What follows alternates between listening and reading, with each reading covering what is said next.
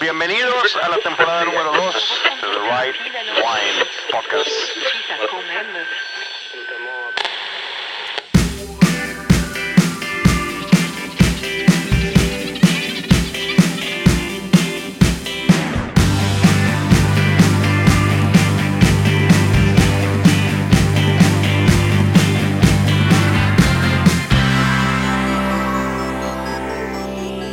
Bienvenidos al capítulo número 31, temporada 2 de The Right Wine. Hoy es miércoles 9, 10, Jueves, güey. es jueves. Sí, es jueves.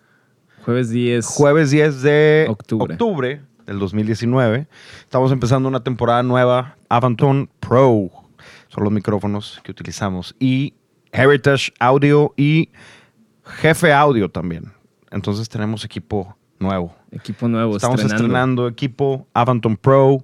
Eh, tienen las redes sociales de, de Avanton y Heritage. Al final se las dejamos. Jefe audio también. Y pues, bienvenido Mauricio por eh, qué larga espera. Qué largo break nos qué largo echamos. break, ¿verdad? Un- unos cuatro días y regresamos a la temporada número dos. Y todo sigue igual, Miller sigue igual. Miller, bienvenido a la, a la temporada número 2, episodio número 31. ¡Woo! Eh, el mejor podcast que existe de vinos en la ciudad. Sin duda. Fácil. Comida y vinos. Perfecto. ¿Qué vamos a hacer diferente ahora en esta Eh, temporada? queremos tocar varios temas. Eh, Mauricio y yo lo platicábamos y vamos a tratar de contestar muchas más preguntas de la gente porque se nos hizo bien padre, la verdad. Y otra de las cosas que queremos hacer es hablar de temas, no solamente regiones, ya lo platicábamos, ¿no? Sí, como que la temporada 1 fue regiones y ahora la temporada número 2 van a ser eh, temas específicos sobre el mundo del vino en general y en los cuales hay algo de controversia, ya sea mineralidad, terroir, eh, el uso de barrica, eh, etc. THC, Oh, sí, etc. THC, etc. Y bueno, eventualmente creo, no estoy seguro si la siguiente semana o en dos semanas es el episodio con Rayat Par. Espérenlo, porque va a estar muy bueno. Creo que tiene que terminar su harvest para Domaine de la Cote. Está en Santa Bárbara. Va a ser buen episodio. Y Va a estar bueno. hoy queríamos hablar de terroir y de mineralidad. Exacto. Que son dos temas que en todas las catas de vinos, por absolutamente todos los sommeliers, buenos, malos, oficiales, piratas, los que sean, Cualquier, es más, deja tú los sommeliers, personas. personas que, que se dedican o están involucradas al mundo del vino, por alguna razón todos dicen las dos palabras, mineralidad y terroir, que la verdad es que para mí son dos palabras bastante, ¿cómo decirlo? Ambiguas. Ambiguas.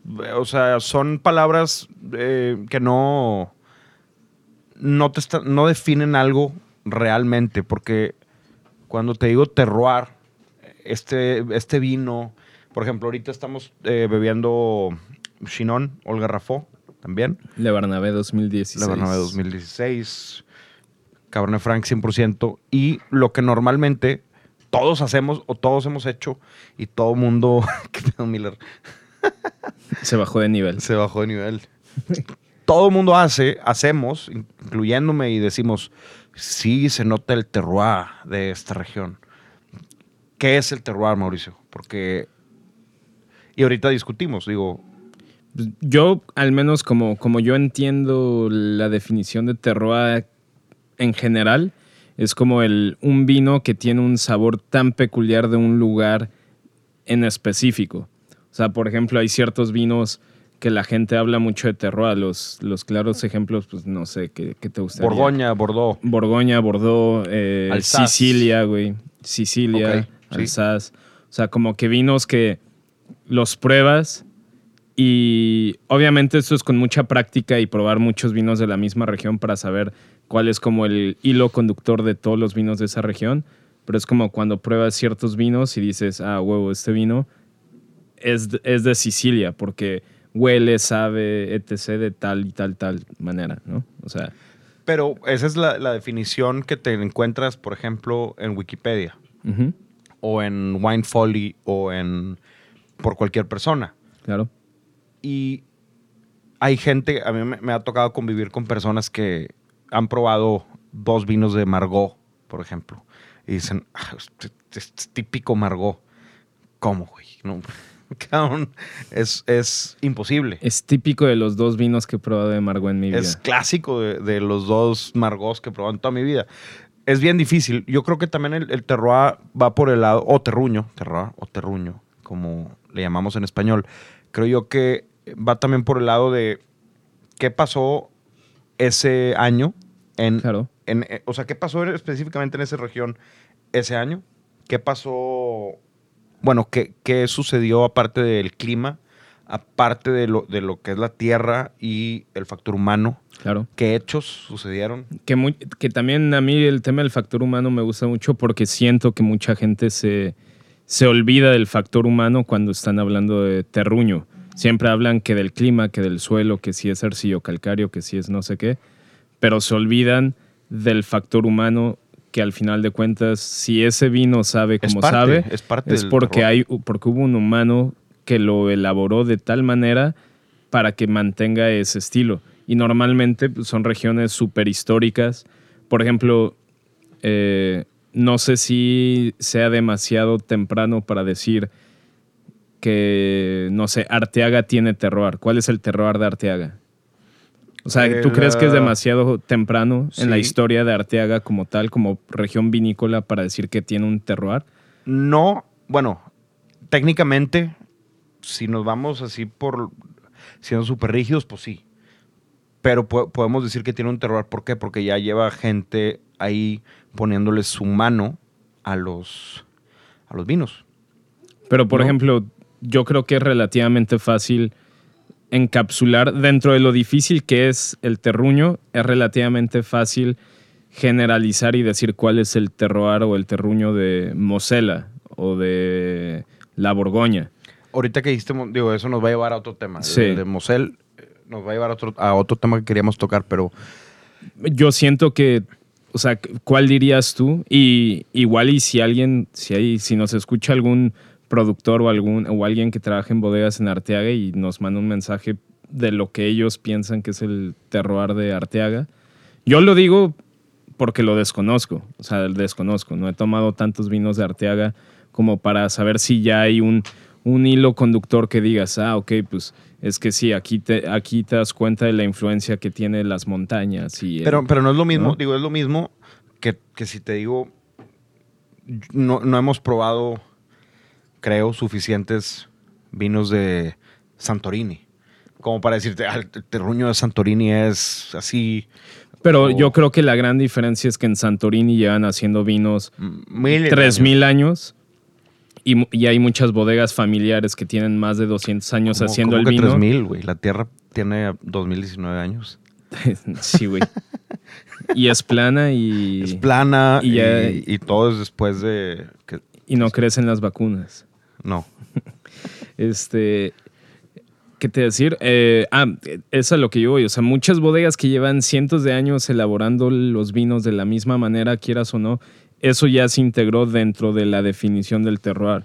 O sea, los vinos de Santorini saben así, el prototipo de Santorini sabe de tal manera, ¿por qué? Pues por su suelo, por su clima, por la ubicación en la que está, la exposición del sol, la cantidad de lluvia que cae, pero también por la manera de elaborar que llevan esas familias durante cientos de años haciendo. Entonces, por eso mi pregunta era con las regiones nuevas, como que cuál es el, o sea, no sé, no sé a partir de qué año o qué tiene que hacer una denominación de origen nueva como para decir, ok, este es nuestro terruño, o sea, esto es el prototipo Creo yo que la de vinos. ¿no? Eh, Dentro del terroir, a mí me gusta incluir eh, la cultura que, que es, qué está pasando, qué comen, qué toman, qué hacen, a qué... Digo, por ejemplo, en el ejemplo que pusiste Arteaga, no conozco muy bien Arteaga, la, la ciudad, como para decirte cuál es la cultura de, no sé, eh,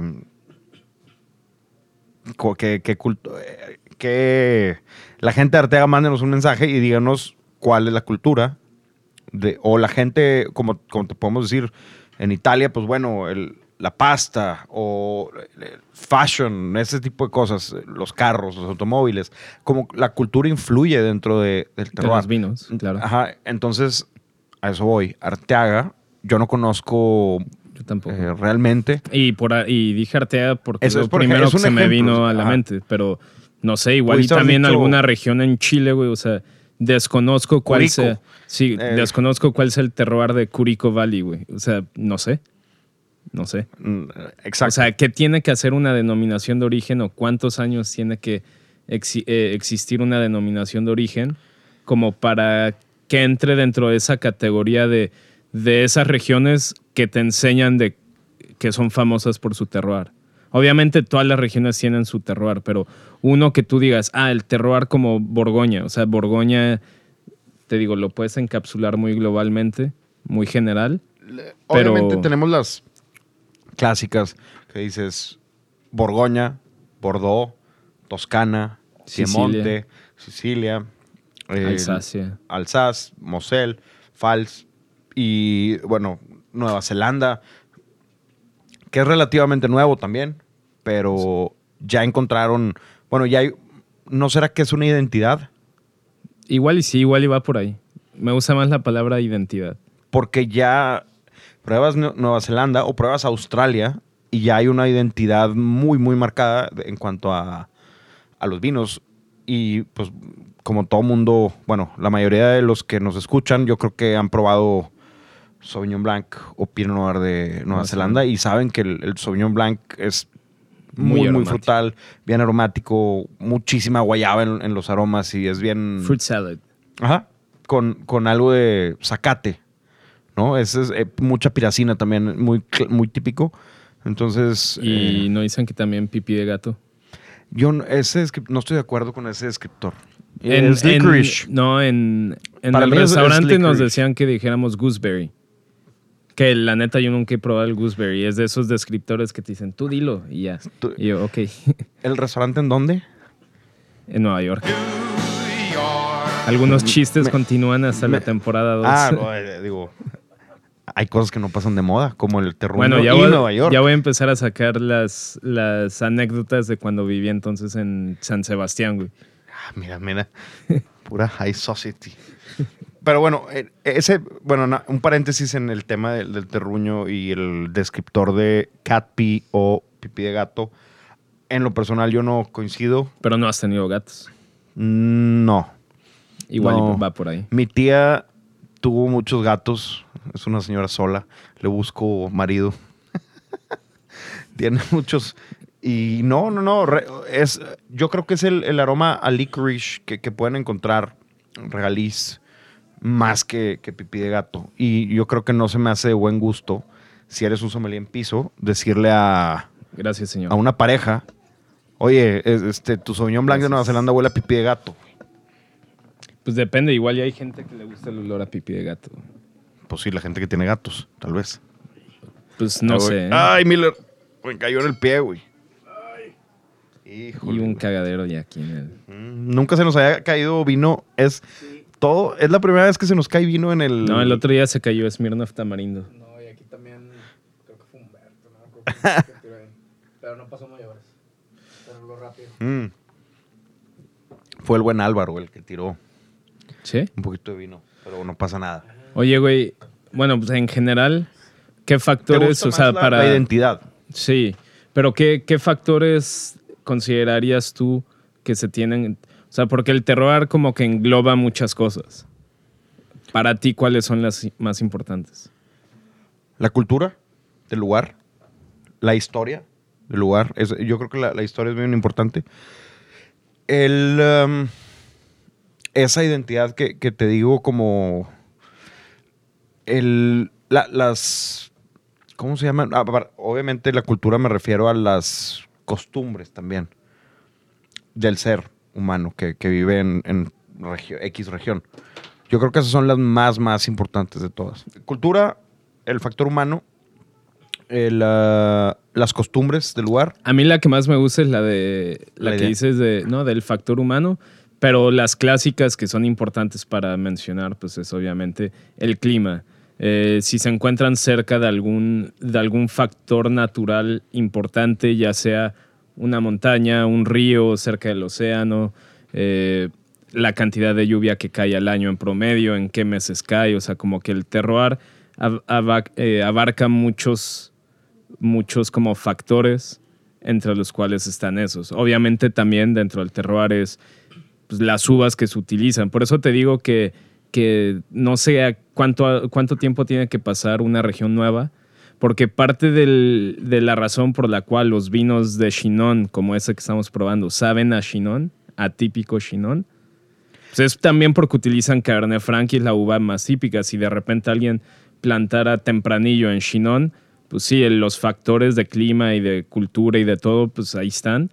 Pero el vino va a saber completamente diferente porque es una uva completamente diferente. ¿Cuánto? Sí, te entiendo y también me queda la duda ahorita que lo dices. ¿Cuánto tiempo tiene que pasar? Porque eh, yo, yo creo que Shinon, ¿a qué horas? ¿Cuándo empezaron a decir, "Oh, ya sabe a, a Shinon? O a las cuantas medallas de oro para una uva en particular de una región se considera esta es la chingona de la región. Ahí te puedo presentar algunas personas para que, Para preguntar. para que les preguntes. Por ejemplo, en, eh, no sé, en Châteauneuf-du-Pape como región, ¿en qué año se dieron cuenta de y le pusieron el nombre a Le Mistral? Del Y- viento. Del eh, el viento que, que corre en- por Châteauneuf-du-Pape. ¿Y cuándo dijeron, esto es parte de nuestro terruño? O de nuestra identidad. O sea, yo, yo creo que yo creo que la gente de esa zona se dio cuenta que el Lemistral afectaba la manera en la que se hacían vinos en la zona antes de que tuviera el nombre el Lemistral. Cla- obviamente, pues sí. O sea, gente que dijera, güey, no mames, eh, vienen estos, estos, Estos vientos a súper fuertes y, y- de que, pues, sabes que tenemos que empezar a, a- a plantar cualquier tipo de planta que tengamos de diferente manera. Y aparte, según yo, son vientos muy calientes, ¿no? O sea, son vientos muy calientes que seguramente a las viñas más desprotegidas, pues las, pues las secaba, güey, el- secaba la uva. Entonces yo creo que se empezaron a dar cuenta que esos vientos en esos meses en particular afectaban la manera en, en la que la uva crecía. Entonces ellos se adaptaron para agarrar, pues para... a- Se adaptaron al Mistral, por así decirlo, ¿no? Eh, Por eso, pero ok, se adaptaron al Mistral y ¿en cuánto tiempo dijeron o en cuánto tiempo alguien dijo, ya sabe a Châteauneuf-du-Pape, ya es el terroir? Yo creo, Châteauneuf-du-Pape"? yo creo que en el momento, en el momento en el que Châteauneuf-du-Pape, que ayer hablábamos de eso en la cata que di, eh, fue la primera denominación de origen de Europa para vino. Entonces yo creo que en el momento, en el momento en el que la gente empezó a tratar de imitar los vinos de una región en particular, a imitar tanto el sabor como el aroma, como la manera de elaborar, para tratar de venderlos y hacerlos pasar por vinos de esa región, pues no sé, igual y en ese momento podrías decir que ese vino ya tiene una, una personalidad única que necesitas proteger, ¿no? Ok. ¿No sí, crees? Sí. Se me hace muy lógico. Y bueno, lo interesante de esta temporada 2 es que la gente, vamos a abrir esta discusión a que nos manden mensajes y nos digan qué piensan ustedes. Los que A- nos ahorita me siento como si estuviéramos tratando de definir el amor, güey, o la libertad. El o amor sea, es una enfermedad. Un, un tema súper ambiguo, güey, que, que va- la mitad van a estar de acuerdo con nosotros. Y- no, no, no, y- al y- contrario, la mitad van a decir están bien pendejos, un tercio van a decir, ah, sí, sí, Y- de acuerdo, y el resto... Pues no sé, digo, hay, a, a lo mejor hay gente que está en desacuerdo, hay gente que puede decir solamente es la tierra, como pues, definición, terruño, ahí está. Pues tienes eh, suelo calcáreo, ah, bueno, ese es el, tu terruño. A, a lo mejor hay gente que piensa igual que nosotros, hay gente que piensa diferente, pero la intención es que nos manden sus mensajes y que nos digan qué opinan y cuál es eh, su, su opinión de este tema, del- Claro. del terruño, terroir y cómo más se dice en otros idiomas. Ni putz idea. Ni, ¿Cuál es el terroir del Smirnoff tamarindo? Rayerindo de, de Bustamante. De- Ah, vas a Bustamante a dar una cata, ¿verdad? Sí, güey. Interesante. Ahorita decíamos terroir del Mosela. Y habíamos platicado de otro tema que es muy ambiguo también. El- el- es algo que sí o no, ¿no? El- la mineralidad. Y aquí sí hay, aquí sí hay evidencia científica Sí. de un lado y evidencia empírica del otro. Sí, sí, sí. ¿No? De- definitivo. Y creo que cuando, cuando platicamos de que íbamos a, a hacer el show hoy, nos leyó, ya, ya sabemos que nos está escuchando todos los teléfonos, los smartphones y las laptops y todo nos escucha, porque cuando colgué contigo, de repente me apareció un ad literal de, creo que no sé era de, era de Guild Sum, de mineralidad. Y, ay, cabrón. Cada vez estamos más cerca de Black Mirror. Entonces, Insisto, Black Mirror cada vez más es un documental exagerado de la humanidad. no, es no, ya no está exagerado. Bueno, todavía poquito. Ahí la lleva. Eh, sigo traumado con este episodio. del- el de. mm, el primero de, la- de la temporada. De la última. Del cerdo. No, güey. Ah. De la última temporada. El de. El que juegan eh, el Nintendo es. Puta madre. El de miedo. No, güey. No, no, no. no es, es- están jugando ah, el de Raging Scorpions o algo así, ¿no? como. Se llama. Raging No. Vipers o Ah, algo. Ese. ya. Muy, Que- muy buen episodio, pero. Que tienen relaciones. Sí, vean Black Mirror. Y bueno, la mineralidad. Hay estudios científicos. Obviamente, obviamente sabemos que, y hay gente que no, y hay gente que sí está de acuerdo con esto. La planta solamente, la raíz solamente absorbe agua. Muchas veces nosotros, y, y creo yo que la mineralidad es otra cosa que nosotros decimos como sommeliers o como entusiastas, decimos, ah, mira, es un vino muy mineral. Los Sí. vinos que trajiste hoy son vinos que pudiéramos decir son minerales, tienen, tienen este toque de mineralidad. Y científicamente no. no, no podemos detectar nosotros esa mineralidad. Según la ciencia, pues. Pues hay un estudio del. Yo no sabía que eso existía hasta que me puse a investigar. Asociación, bueno, International Mineralogical Association. O sea, una asociación del estudio de minerales. Ok. Igual y Miller sabe con sus mi- minerales que tiene ahí en. No, son meteoritos que Miller colecciona de, de, de allá. Pero dice, o sea, definen mineral como un elemento o compuesto químico que normalmente es cristalino y, sa- y ha sido formado por el resultado de procesos geológicos. Y uno de los argumentos científicos que hace la gente es que no hay manera en la que ningún componente de esta piedra o de este suelo o de este lo que sea sea absorbido por la raíz. Tiene que, tiene que ser agua Ajá. para que la raíz lo pueda absorber. Sí, o sea, no porque, no porque tu suelo tenga un contenido más alto de hierro, no significa técnicamente a nivel, o sea, un nivel químico y, ¿cómo se le diría? Biológico de la planta, no sé. Pues sí, sí, ¿Sí? sí, O sea, O sea, no absorben, no absorben ese hierro que está dentro del suelo. el hierro tendría que estar dentro del agua para poder absorberlo. Ahí sí lo, no sé. cual, lo cual no está. No, Sí. no está dentro de. Y eso hace que, bueno, per- percibimos, no sé, siempre que decimos Riesling del Mosel, sabe a piedra mojada. Y esto es, estamos haciendo como una referencia a la mineralidad. Lo cual la ciencia dice que no, O sea, en el, en el sentido, en el sentido puro de que la gente dice, ah, claro, es que este vino sabe, sabe chalky, como, ¿cómo sería eso en español? Como his. Sabe- ah, claro, sabe chalky porque la planta creció en un suelo arcillo-calcáreo, o sea, en una arcilla con un alto contenido de calcio. Pues según la ciencia, eso no tiene sentido. no, ajá, exactamente. Porque no porque el suelo tenga mucho calcio, no, no va a agarrar la raíz y la planta y agarrar ese calcio y trasladarlo a la uva. O sea, no, no sucedería. Pero entonces, pues nos regresamos a, a lo, a lo básico. el vino es de percepción. Si yo ahorita que estoy probando el Chinon te digo, pues cereza, es lo mismo si te digo, se me hace mineral.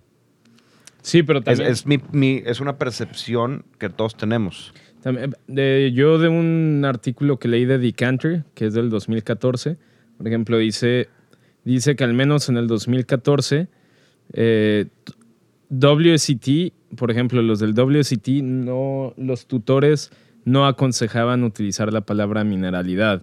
Era un término que empezó a volverse popular, según ellos, alrededor de 2010, 2008, en cartas de vinos y entre aficionados y sommeliers para describir vinos que antes se describían como eh, puros, elegantes, lean, que serían como Esbeltos.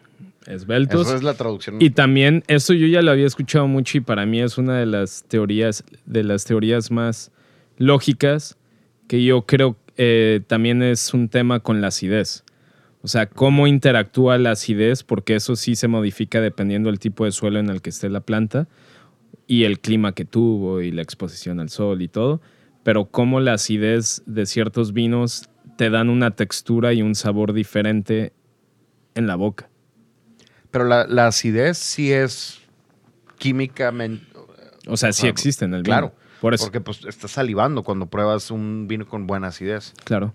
Pero a lo, a lo que yo voy es que, el, que mucho de la mineralidad que yo he visto a Master of Wines y a Master Sommeliers hablar, las teorías, al menos con las que yo estoy más de acuerdo, es que tiene que ver más con un tema de la acidez del vino y cómo tú lo percibes. Porque obviamente la acidez de un vino sí se va a modificar dependiendo en qué tipo de suelo esté plantada la planta. Ujú. Y clima. Y el clima, obvio. O sea, eh, conversión muy, muy sencilla. Entre más fresco, el vino va a tener. Entre más fresco el, el lugar sea, el vino va a tener más acidez. Exacto. Entre más caluroso sea, va a tener menos acidez. Exacto. O entre más alcohol tenga, menos acidez. Menos alcohol, más acidez. Entonces sí, digo, también mineralidad es otro tema complejo que para ese traje un, un Jean-Luc Colombo. Ok. Y no lo tenemos aquí, ¿verdad? No, está en, el, en la cava. Está en la cava. Por no decir en el refrigerador. Oye, antes de. Ahorita que, que lo. Miller fue por él. Entonces, antes de probarlo. Está muy bueno el. el- El Chinon. este Chinon. Ya lo habíamos puesto. Bueno, ya lo habíamos probado. Ya habíamos Sí. dicho que la gente que fuera al Little Wine Market diciendo que lo escucharon en el podcast se llevaba un 10% de descuento. Creo que fue por el que más fueron, ¿no? Sí, Por alguna razón, la gente fue por el Chinon y no aprovechó ir por eh, Riesling. ya sé. La neta, con todo respeto, qué güeyes, porque el Riesling se acabó, ya no hay. Hasta diciembre, enero. Mm, ¿Cuándo te lleva? Bueno, el, el- que era el Trocken solamente. Sí, no, ya no hay nada, güey. O sea, me quedan tres botellas del Castanian Bush de 2.400 pesos. Por si alguien las quiere, están disponibles. Es un Grosses Gewachs. Que significa grandes Gran. Cru. Bueno, sí, grandes añadas, pero es como un gran cru. Estoy abriendo el vino de Jean-Luc Colombo. Que es un. ¿Qué es? San Estef. San Josef. Perdón. San Estef, te mamaste. Perdón, perdón. Te van, a, te van a correr del podcast. Sí, ya. Eh, bueno, por cierto, un anuncio mientras estoy abriendo esto. A partir de. es lo- no, sé, no sé si la vez pasada me puse pedo y lo dije y, y se me olvidó el episodio 30. Pero bueno, eh, este episodio. Este no, sino los siguientes ya van a estar en Amazon Prime. Y nuestro deal con Amazon Alexa empieza a partir del 1 de noviembre. Aplausos. Pum. ¡Woo! No, mejor Y- que pongan aplausos chidos. Ya, el Miller ya Y ya sabe. no la puedo cagar, güey, porque Cagar define cagar. este, de- a- lo que hice, dije San Steph. Ah. Este, porque pues. No, difícil, pues creo que me- ahora sí me corren del podcast, güey. creo que se va, creo que se va a acabar el día. No, y, y consiguen a alguien más, de seguro. Entonces, no creo que batallen. Oye, pues Tenemos el, el descorchador de, Comenge. de Comenge. Un gran saludo al, al- al Álvaro. al gran Álvaro. A ver si nos escucha. Yo creo que sí nos debe estar escuchando por ahí en sus días de vendimia.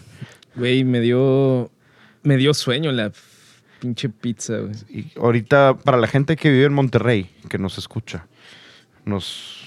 A ver, voy. Como venimos a grabar a la hora de la comida, venimos a incomodar la paz de la casa de Miller. Sí, chingada. Y, y- y no nos gusta, pero pues el buen Mauricio hizo el favor de, de traer pizzas de milk. De... ¿Qué era? Era de pepperoni. la digo, la clásica de pepperoni, ¿no? albóndiga con chorizo. La verdad es que la de pepperoni fue la que más me gustó a mí. Tenía, tenía bastantita salsa, güey, abajo el No queso. te dije, pero la, la- la pedí con extra queso. No sé si, si haya... Sí, si sí haya lo noté. sentido. Sí, lo noté. Pero no sabía que era extra queso, la verdad. Me olvidé decir. Está bueno. Y el, y el pan por Bernardo y, y Alex de Bread. bread. Y Está- obviamente está pues las salsas con de Panchito, de Guillermo. Eh, bueno. Un saludo al buen Checo Gutiérrez que, que ya luego lo invitamos A echarse unas caguamas. para que no llore. Pero bueno, Bueno, cambiamos a... Bueno, no, yo todavía tengo Shinon, pero me lo voy a acabar. qué lento. Por cierto, yo todavía no veo Joker. Mauricio ya vio Joker. ¿Tú ya la viste, Miller? Está Ma- heavy. malamente no la vi. Pero aquí, bueno, a- antes lo de Milk, bien ricas las pizzas, dense una vuelta, está chingón. Vi ayer en la noche, creo que se los mandé a un grupo, que hay un, bueno, esa escena es la que sale el trailer, que sale el Joker bailando la canción de Rock and Roll Part 2. Ayer a un güey aquí en Monterrey se le ocurrió hacer ese baile en la macroplaza, bajando las escaleras. Y le quedó chido, Y ¿no? se hizo viral a nivel mundial. O sea, hasta ahorita de que eh, México, Mexican Guy, México no domina el mundo porque no quiere. De verdad. es correcto. Si pudo, si, bueno, ya. Voy a subir una foto al ratito porque algo me pasó ayer que fui con Piorch. Em, nos paramos en un Oxxo y ¿Te, te putearon unos niños? no, al lado había un carro y tenía una máscara de Joker en el asiento. Güey, la gente se está Claro volviendo que, loca. claro que brinqué. ¿Qué es esto, güey? La gente se está volviendo loca con esa película. Hoy en la mañana escuché mi canal favorito para tema de películas y cosas. Veo muchos top tens y así en, en YouTube. Hay Los uno días que más pedidos. ¿No es Watch Mojo? Sí, Watch Es- Mojo. es bueno. Y vi uno en la mañana que era co- como que entrevistaron a, anónimamente, obviamente, a gente que vota, eh, gente de la academia, de los que votan para los Oscars. Y estaban diciendo que la gran mayoría amó la película, pero también hay un porcentaje de gente que vota para ver quiénes nominan y quiénes ganan, que están, que están hablando pues bastante mal de la película porque sí tiene un tono bastante oscuro. Es que lo que lo que yo estaba leyendo y estoy de acuerdo es que normalmente en películas igual de oscuras, igual de trágicas, igual de todo, siempre hay algo bueno como para balancear lo malo. Acá no hay nada bueno, no hay ningún héroe, no hay ningún no hay ningún final feliz, no hay nada, entonces es empiezas en negro y terminas en pinche en negro la pintura esta del BMW que no sé si lo viste, que absorbe toda la luz y se ve como si no estuviera nada, ¿no lo viste? Está cabrón. Pero, bueno, digo, no la vayas a spoilear porque yo la tengo que ir a ver mañana. Me, y es la película que más he esperado del año. No la pude ir a ver, tuve muchas cosas que hacer. La voy a ver mañana. No tiene nada de malo que no esté. que no tenga un final feliz. No, digo, no sé, no quiero decir si tiene un final feliz o no. O sea, lo que voy con que no hay un final feliz es que no hay no es una película de un superhéroe, o sea, no hay nadie que llegue a salvar el día.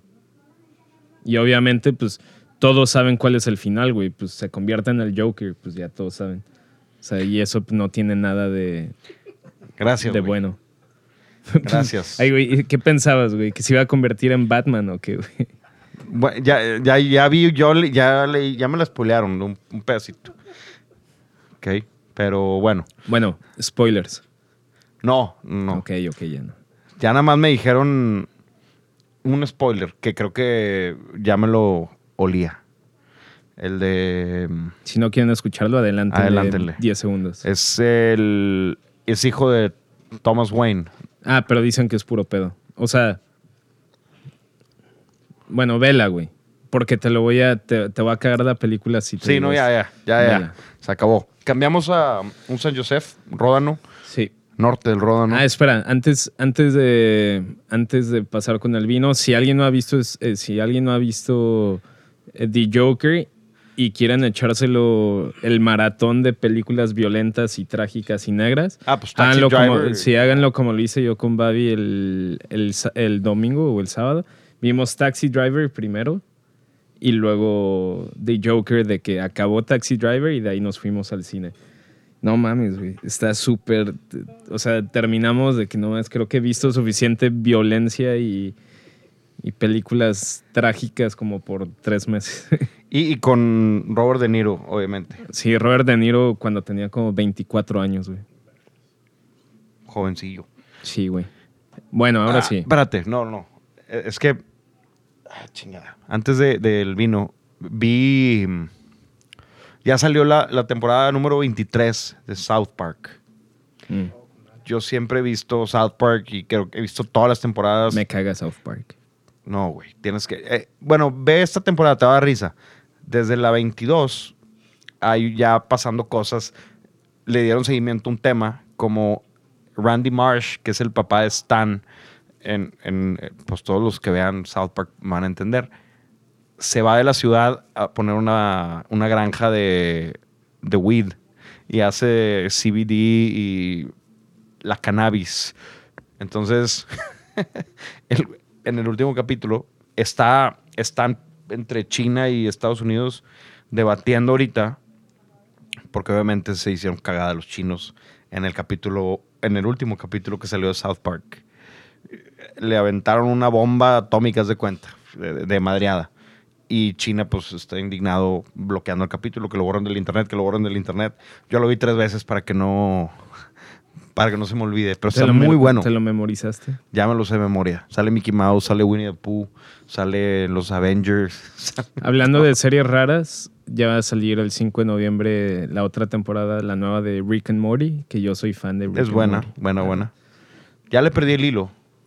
La, la verdad es que sí está no, pues sí, sí las he visto, pero ya como, no sé, no veo tantas series. A mí la cosa que no me gusta de South Park es que siento que abusan de la comedia cochina, grosera. O sea, y a mí eso no me da risa, güey, en lo personal. A mí... O sea, abusan de temas sexuales, de temas cochinos, de te- o sea, abusan de eso. el único capítulo de South Park que no puedo ver, ya lo vi una vez y ya me da hueva, y no lo quiero volver a ver, es el de Human Centipede, se llama. Eh, por el iPad. Eh, es un, sale Steve Jobs, es antes de que se muriera, pero por la película de Human Centipede. Qué mala película. Y, y no, deja tú, el episodio de South Park está eh, muy... de- ese sí dije, madres, güey, está muy grotesco, no lo puedo ver.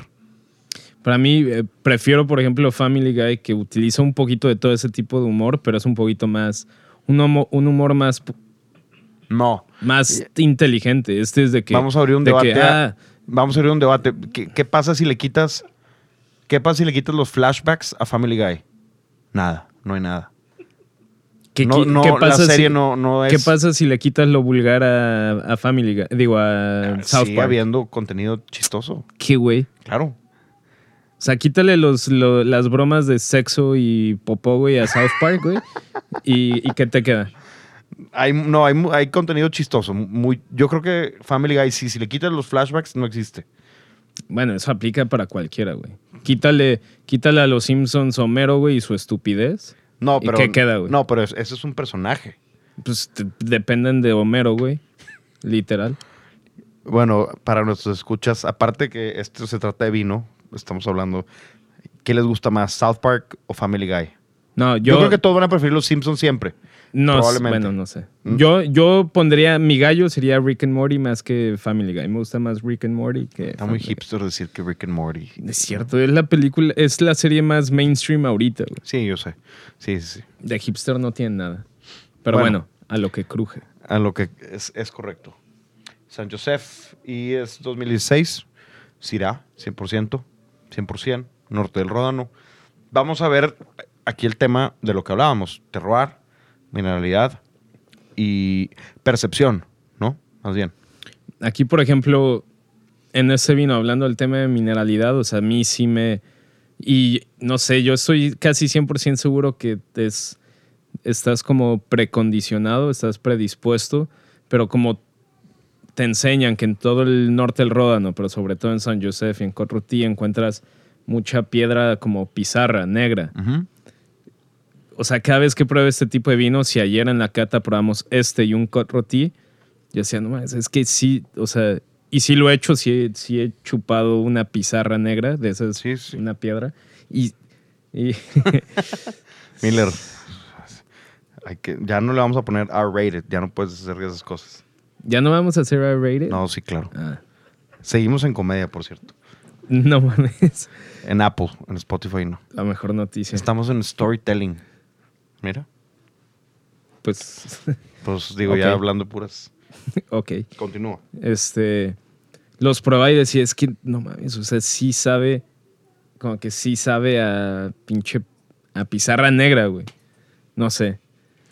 Pero yo siento que es, te, pre- te predispones porque como ya tienes la teoría del tipo de suelo que hay allí y aparte si lo sientes como que la textura del vino con la acidez, o sea, para mí es la, acidez es lo que a mí me marca un poquito la mineralidad. O sea, me da ese sabor como de piedra, güey. No sé cómo, no sé cómo explicarlo. Sí, no, pero otra vez, es, es, creo yo, es lo mismo cuando decimos cereza negra o, o zarzamora. Ah, Es, es mineral. Eh, No sé si me estoy explicando. Es, Sí, es ambiguo, es un tema. o sea, si es ambiguo, es decir, ya decimos mineralidad por default. Ah, Es un vino mineral, como tú decías antes, que, que usaban, no sé, que usaban en 1986 para de- describir. Y por, por ejemplo, ahí te va. Antes de que, espérame, antes de que se estandarizara eh, los, no sé, el, el tasting grid de Court of Master Sommeliers que, que se utilizaba, que hacía, um, digo, Parker, James Suckling, que hacía este Michael Broadbent, todos estos, Alan Meadows, ¿cuál era su, su grid o su, su tasting technique, por así decirlo? En eso podríamos aplicar un, un- una pregunta loca en plan el Bully Foundation de Ferran Adrià. Él nos ponía este ejemplo. Por ejemplo, ¿desde cuándo, desde cuándo existen las minifaldas? Mm, La mayoría sé. de las respuestas, no me acuerdo del año, pero es desde que según esto Coco Chanel la inventó. Ok. Y la respuesta, hubo algún, hubo algún vivo que dijo sí, o sea, de que sí, empezaron a existir desde que Coco Chanel las inventó. Y alguien dijo no, porque pues las minifaldas que utilizaba el ejército romano, pues que eran, son, eran minifaldas. Pero Ferran Adrià contestó a eso de que sí, pero no se le llamaban minifaldas. O sea, el concepto minifalda no existió hasta que Coco Chanel le, Le- llamó le- le llamó- minifalda y por eso la minifalda existe a partir de que, de que Coco Chanel empezó esto. Entonces, la mineralidad, hablando del vino, existe desde que alguien dijo estos sabores de tal, tal y tal, yo les voy a llamar mineralidad. O sea que antes de eso no existía la mineralidad en el vino. No, o sea, ¿tú crees que Jean-Luc Colombo algún día dijo, este vino es mineral? No sé. Si él lo, lo dijo, Yo, o sea, yo de lo que leí de decanter y así, es un término que empezó a medio sonar, o sea, en algunas cosas en los ochentas. Aprox. ok, Y se volvió mainstream en cartas de vinos y entre aficionados como pues, 2008 a 2014, según Decanter. Que, que la verdad yo sí confío en Decanter. Pero lo que yo voy es, si, si empezó a sonar en publicaciones de vino en los 80s y se acuñó, por así decir, el término mineralidad del vino, antes de que empezaran a aparecer en esas publicaciones, no existía la mineralidad del vino, ¿no? Entonces, ¿cómo se describían estos sabores? Lo que decías, elegante, eh, esbelto, eh, estos términos más, creo que son más elocuentes, ¿no? Ele- Porque yo preferiría decirle un vino, es un vino muy elegante, que, que es elegante, que todo está en su lugar, eh, tiene el balance entre la acidez, que es tangible, el alcohol, que también es tangible. Por eso podemos decir balanceado, elegante, Puro. puro. La- mm, Eso era de lo que decía Dick Country, puro. Ok. Entonces la mineralidad existe desde que la pusieron en un grid. Desde, no sé, los Masters in Wine, Master Sums, el uh, WSET. Habría que encontrar cuál es la, anti- la publicación más antigua de, un, de una fuente que diga, este vino con sabores a piedra X, Y o Z es mineralidad. Creo yo que sí pudo haber hace muchísimo tiempo, probablemente la gente en Alemania dijo, este vino sabe a piedra mojada, piedra del río. Pero no le llamaba mineralidad. Ok. It's not mineral, ¿no? Em, Lo que dice la ciencia, así nada más para unir dos puntos, es que no existe mineralidad en el vino. O sea, no hay contenido de minerales dentro del vino. Como la gente piensa. O sea, no, no, porque, eso totalmente. no porque haya hierro en el suelo, significa que va a haber hierro en el vino y por eso sabe el vino medio férrico. El, sí, digo, te doy la razón. Porque pensamos lo mismo en, en- en eso. Entonces, si un vino sabe férrico, ¿qué es lo que hace que sepa férrico? Yo creo es que tu es percepción. Yo creo sí, pero yo creo que es un juego de la acidez con otros aromas y sabores que hay en el vino. El pH es un que a, conjunto que a final de, cuentas son compuestos químicos que sí están Sí, dentro del, del pero vino. no es hierro. es No, no, no. cosa. Pues, eh, cuando sucede la fermentación alcohólica, se crean compuestos químicos.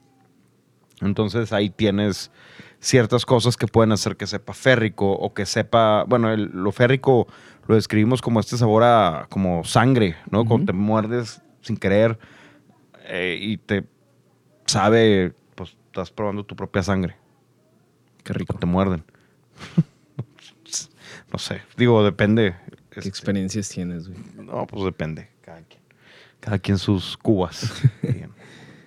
Y este, ahorita, el, el San Josef, que es 100%, el Syrah tiene la fama de ser mineral y de ser, bueno, y San Josef, el Ródano, es uno de los lugares que dicen, Terruño, un lugar, eh, eh, ah, no, el Terruño del Ródano. Hablando de vinos tintos, sí tendría que estar en tu top 3, así, top of mind.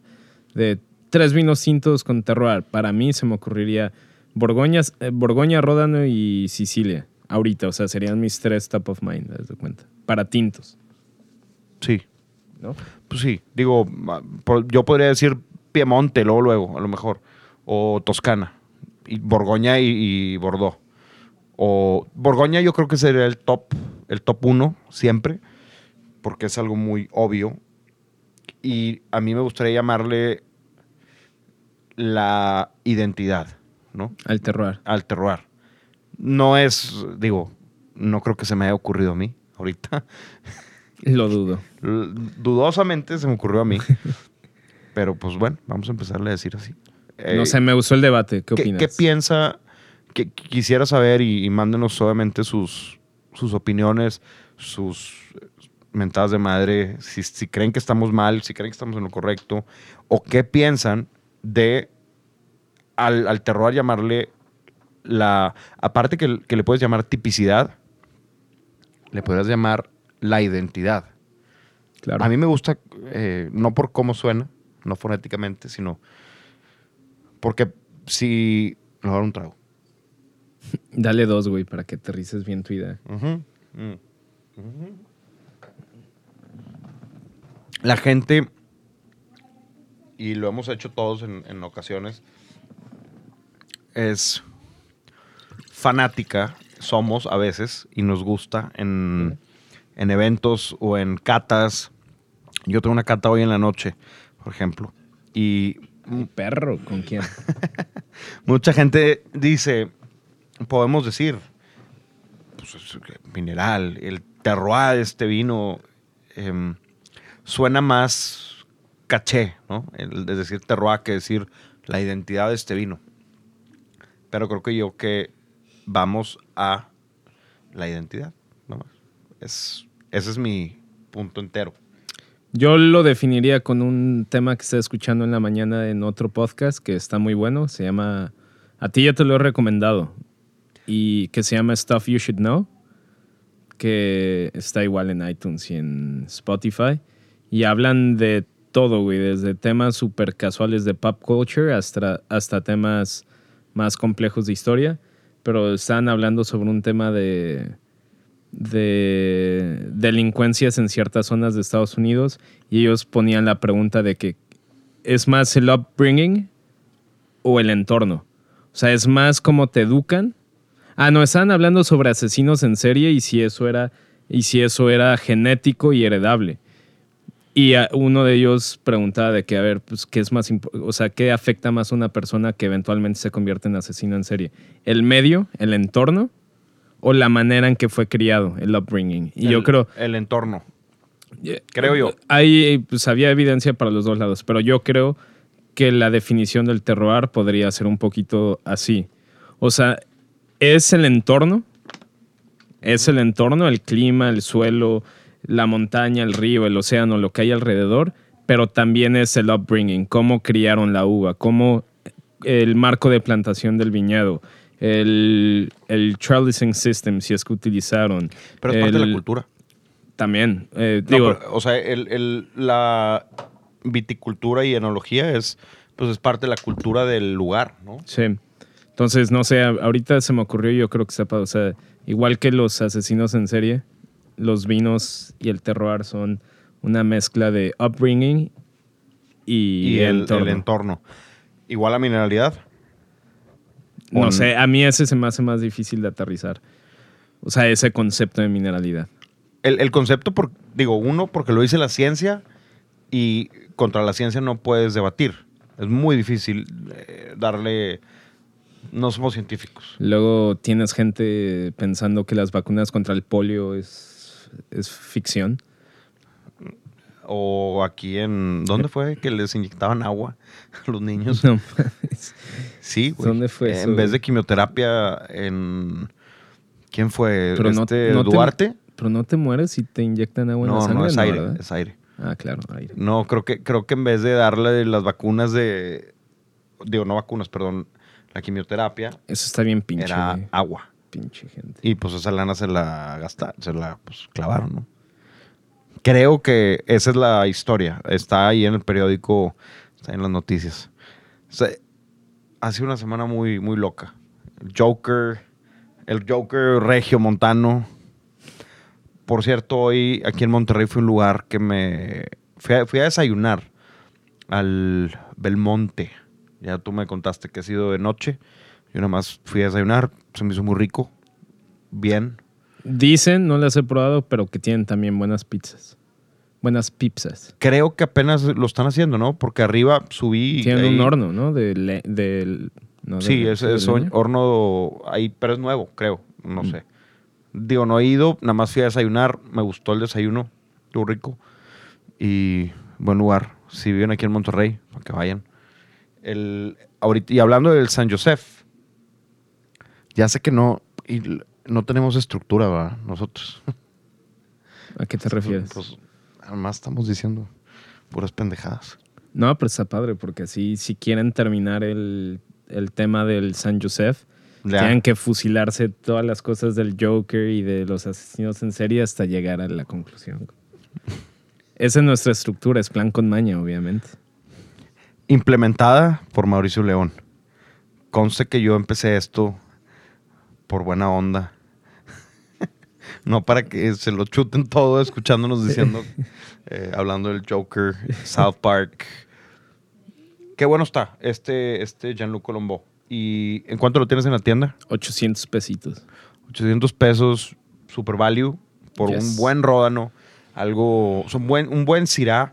Y es, yo creo que una de las subregiones del Ródano, olvidada y opacada por sus dos, por los dos famosos, que es Corrotí y Hermitage.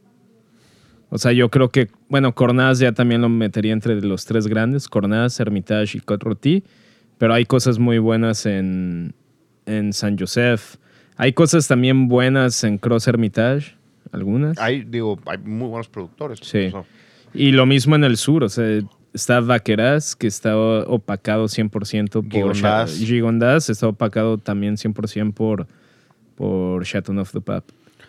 en el ródano. Y obviamente, pues tienes tu coturrón que opaca a todos porque es el, Es el que más produce. el que más produce, el que más vende y, y el que la gente, bueno, está dispuesta a pagar. Porque también eh, un Chateauneuf du Pape no es para todos los días. O un Saint Joseph no es para todos los días. Ah, no. Es, es- está bien fresco, que, que es otra palabra que fresco me, me podría llevar al tema de la mineralidad y acidez. Pero ya dijimos, la acidez es tangible, la mineralidad no, y la frescura no, tampoco. Es, es, eh, No sé. ambiguo también. ¿Lo No, fresco? Lo fresco es eh, cómo lo sientes, si el vino no es pesado. Eh, yo creo yo que va más por la densidad. Yo creo que podríamos hablar otro episodio de acidez completamente. Ok. O sea, de acidez y del concepto que tiene la gente en México sobre el tema de acidez. Y lo que en realidad es y lo que la gente piensa que es. Es más, ese estaría padre como cápsula informativa. ok. O sea, para, porque es un término que la gente tiene un concepto erróneo de la acidez en México. Bueno, entonces eh, vamos a hacer a petición tuya, porque veo que ya tomaste control de esto, o quieres al menos. No, pues soy, soy el que está sobrio, güey. pues. ¿Quieres? Ay, qué güey. ¿Quieres hacer cápsulas informativas? Vamos a hacer. No, me refería a cápsulas informativas a que el siguiente podcast, en lugar de, así como hablamos de mineralidad y terroir, pues hablemos de acidez y de, Frescura. O sea, acidez y frescura, eh, frescura mezclados en uno y otro tema que estaría padre hablar sería, no sé, por ejemplo, del uso de barrica. O sea, ¿es calidad o no es calidad? ¿No?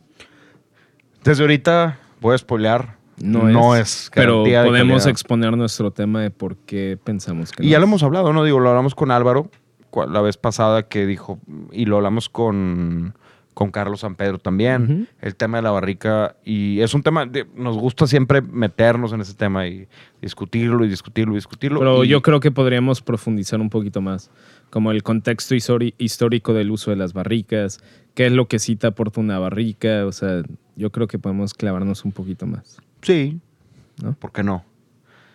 Para eso estamos. Y bueno, quiero hacer anuncio de, de los de los dos vinos que estamos tomando. Chinon, que. Ay, güey. Me voy a quedar yo hoy. Me voy a quedar con el San Josef. Me gustó más. No sé por qué razón. El día de hoy. A veces me gustó más el Chinon. Si lo- quien tenga el calendario de biodinámico será eh, Root Day, A ver. Fruit, Leaf. A ver. ¿Sabías que el nombre de Joaquín Phoenix antes de ser antes de ser artista se lo cambió a Leaf? ¿A O hoja? sea, Joaquín Leaf. No, era Leaf Phoenix. Porque todos sus hermanos. ¿Y cómo se llama de verdad? No, Joaquín, a él, a él lo pusieron Joaquín, pero como todos Es, sus es hermanos. puertorriqueño, ¿no? Sí, como todos sus hermanos, porque aparentemente me puse a investigar su historia y está loca. O sea, ese güey Sí, yo la- nació la en. Puerto Rico, pero sus papás estaban metidos en un culto religioso que hoy en día ya se sabe que es un culto malo, pero en esa época no había, no les habían descubierto nada, pero los llevaron mucho a México y a Sudamérica de misiones y todo. Pero, y como eran muy en ese plan, a los hijos de, a los hijos de, de los papás de Joaquín Phoenix, les pusieron de que River, Stone, como que elementos naturales. Y él fue el único que le pusieron de que Joaquín. y, y no le gustó y se lo cambió a Leaf. Pero luego cuando decidió ser actor, Pues se lo volvió a suena más acá. güey, o sea, es un gran día para tomar vino hoy, güey. Hasta las 12 de la noche es un gran vino, güey. Digo, un gran día para tomar vino según el calendario biodinámico. ¿En qué estamos? Estamos fruit. Yes, yes. Ok. ¿Cómo, cómo se llama el, el app que usas para que lo baje quien nos escuche? El que yo tengo se llama When Wine, pero hay When otro que se llama Tun Calendar, T-H-U-N-N. Tun. El otro día nos preguntaban también, nos preguntaron por, por mensaje, que cuáles son las mejores fuentes para aprender. Y ahorita, más que nada, estoy más convencido que Some TV, no lo has bajado, está increíble. Aparte de tener todos los. Todo, todo el tema de. Bueno, los blind tastings, las películas de Som, eh, las, lo- los behind the scenes de las películas de Som, de Som, los tastings de cada uno de ellos. Tastings con Fred Dame, Jay Fletcher, todos ellos están, creo que la mayoría de las películas relacionadas al vino. Qué cool. Está. ¿No me quieres pasar tu cuenta? Sí, te la doy. Está la de Sideways, por ejemplo. Que Esa no me gusta. A mí, sí- ahorita te voy a decir porque sí me gusta, pero está la de. la la- del güey que está eh, masticando chicle de blueberry y es de que this wine tastes like blueberry. Sí, y todos le sabían a blueberry, ¿no? Es esa. Sí, pero no, ahorita te voy a explicar. No, no entendiste la película. Ah, Para empezar, los actores me re- Paul Giamatti es gran actor, güey. El, pelón que está deprimido. me cae mal, me dan ganas de darle un zape. se me hace por eso es lo que lo que lo hace un buen actor que que lo Que odies de- causa de- algo en ti. sí pues sí hay un bueno fuera de eso Bottle Shock la película esa de sí Bottle. Shock es buena Es la del del Judgment of Judge- Paris, Judgment of Paris eh, 1976 Sí, es está muy buena la, peli- la película y digo hay otras eh, la, la de no me acuerdo cómo se llama la de los el counterfeit este chino. Sour Grapes. Sí, están todas esas. Bueno, las recopilaron en el app. Entonces es un Netflix, haz de cuenta, para Wine Geeks. Bájenlo, vale 200 pesos al día. No me están pagando. ¿Al día? De, al día, güey. Al, al mes. Carajo. Ni que fuera gasolina, güey. Qué. Pero bueno, bájenlo. Está padre, la verdad. Vale mucho la pena. Eh, se van a divertir para toda la gente. Si escuchan un podcast de vino, yo creo que se van a divertir viendo series de vino. Hay series de verticales, tan interesantes. Hay una de Mayacamas, está muy, muy buena. Me encanta Mayacamas. Buen vino. A ver cuándo lo, lo traemos y, y lo probamos. Pero nada más, punto. Sideways me gusta porque, porque es muy cruda, de verdad, la película. No porque... de- la película no me gusta por el tema del ¿Qué vino. opinas de ese comentario, Miller? Eh, Miller, yo no vi completa la película. ¿sí la viste o no? Bueno, no, no me, o sea, es muy real y cruel. No, no, no me gusta por el tema del. De hecho, el tema del vino pasa a ser subjetivo a un tema de la vida real. Hoy, jueves, es el Día de la Salud Mental, de hecho. Y la película se trata de eso, salud Sería mental. un gran día para ir a ver The Joker y hacer conciencia. no, es verdad. Pero bueno, eh, Sideways para mí no es una película de vino. Sideways para mí es una película de, de salud mental. Depresión, ansiedad, eh, todas estas cosas que tiene un ser por, pues por cualquier tema que le haya sucedido. Qué o loco. si quieren ver Joker en vez de Sideways, pues dense Joker. Está bien. La voy a, la, la voy a volver a ver, pero con otra perspectiva. Vela con esa perspectiva. No, no te fijes que si Pinot Noir y que I'm not drinking any fucking Merlot. Esas, eh, bueno, es una gran línea, la verdad. Arruinó el Merlot. Hollywood arruinó el- Merlot y levantó el Pinot Noir. Al igual como yo tengo una teoría que podemos profundizar en otro episodio, pero tengo la teoría de que la razón por la que la gente odia a los gatos es por culpa de Hollywood. Pero bueno, ¿Por no qué? entramos ese... Por los. No, porque ve todas las películas, la impresión o la interpretación que ponen de los gatos, siempre es como el malo, el agresivo, el antisocial. Yo nunca he convivido con un gato que sea agresivo ni antisocial. Simplemente les gusta que los acaricies cuando quieren ser acariciados. Y me identifico con eso. Se está, te está saliendo de control, Mauricio. Eh, yo creo que ya vamos a terminar el episodio porque ya andas ebrio. Este. Bueno, entonces va- vamos a hacer esto. Vamos a abrir el debate. Vamos ¿De a. los gatos? No, no. No, no, no, no vas a tomar control de esto. Seguimos igual. Vamos a, a- Mándenos sus comentarios de qué opinan de la mineralidad. La gente que nos escuche. ¿Qué opinan del terruño? ¿Qué opinan de la frescura? ¿Qué opinan de la acidez? ¿Cuál es su, su punto de vista, su perspectiva? Son dos temas que dan para mucho debate, güey.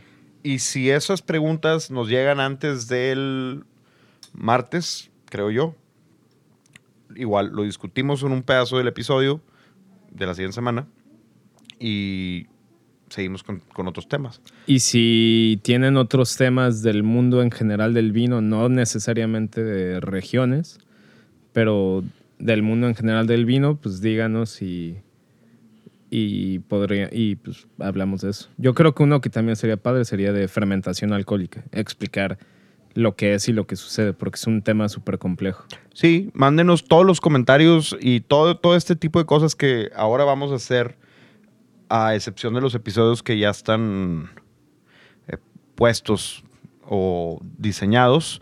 Vamos a, a tratar de, aparte de contestar preguntas, de, de tocar este tipo de temas que yo creo que son educativos. Vamos a tratar de, de hacer algo de provecho y no nada más tomar. Eh, esperemos, esperamos, la verdad, que, que se lleven siempre algo de- del show. Qué Entonces, triste comentario. ¿qué? Pues, güey, estás ahí, tome y tome. Nos sorprende que, que las copas que tenemos no- ya nos hayan durado, ¿cuánto? Eh, Los 30 episodios se ha roto una. 31. Ya es 31, pero... Se ha roto uno. Y... Bueno, está bien. ¿Cuántos son? Son ocho meses. Pues. Siete, siete meses y medio. El, la siguiente semana serían ocho meses. Ocho meses. eh, pues, ya pasó más de medio año. Bueno, el pasado es el pasado. Temporada 2, episodio 31 o episodio 1. Como lo quieran ver, esto es The White Wine Show. Las redes sociales de Mauricio León son Mau León con dos U's y The Little Wine Market. y las redes de Miller Club de Fans son at Miller Club de Fans. Lo, lo pueden mandar mensajes. La verdad Mi- es que sube buen contenido. Hay, hay buen contenido. Sube, sube stories de él como que duran como cinco minutos y luego las baja. Entonces, si eres uno de los pocos afortunados en verlos, Sí, mientras están arriba las historias. Y las mías son at Diego de la P y at la del show es at The Right Wine Podcast. Tenemos la playlist, otra vez, repitiendo. eh, la playlist ya tiene muchísimas canciones. Es una muy buena playlist, no es por nada. Tiene pura buena música. Hay buen rock and roll, hay buen funk, hay buen hip hop, hay blues, hay de todo. Entonces, ¿A qué otro género estarías abierto a incorporar? disco. Ok. Puede ser. Eh, folk, hay, hay folk, hay hasta metal. German folk. Hay German folk. La- la prim- el episodio 2 pusimos una canción, Ah, sí me acuerdo, güey. ¿Quién la Folk. pidió esa? no la pusimos. Ah, Eh, en el la Alemania, encontramos, sí es era cierto. Sí, Sai. Bidai, Bidu Bidu, no sé qué. Música al- alemana regional. Sí, es cierto. Y es No muy, muy parecida a la música regional mexicana. Norteña, más bien. ¿De qué panzones y con acordeones o qué? No, sé, no estereotipes, gente. No, ajá, sí. Y, y güeros. vacas atrás. Y, y vacas. Todo- todo- todos los, eh, los eh, videos eran con vacas atrás así en, En la montaña. field. Como Heidi. Todos. O sea, haz de cuenta los cadetes de Linares. Heidi.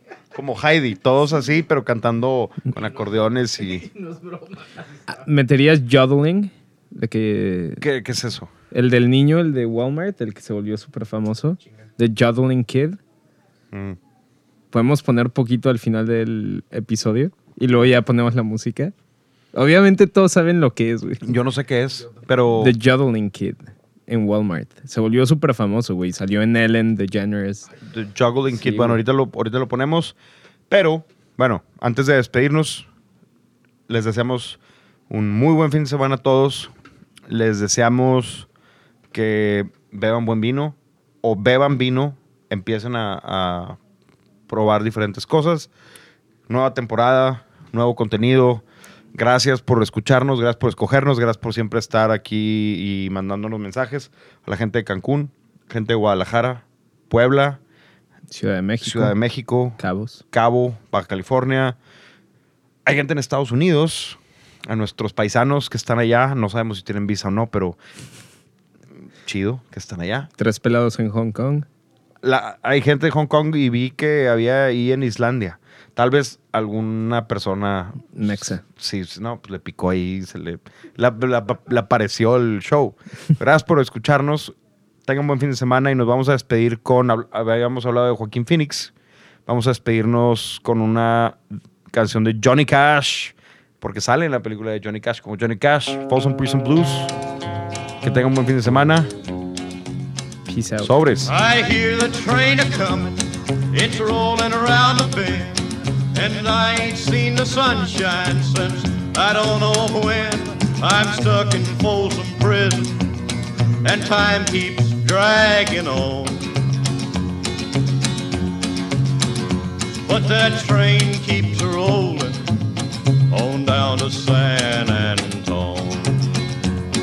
When I was just a baby, my mama told me, son, always be a good boy, don't ever play with guns. But I shot a man in Reno just to watch him die. When I hear that whistle blowing, I hang my head and cry.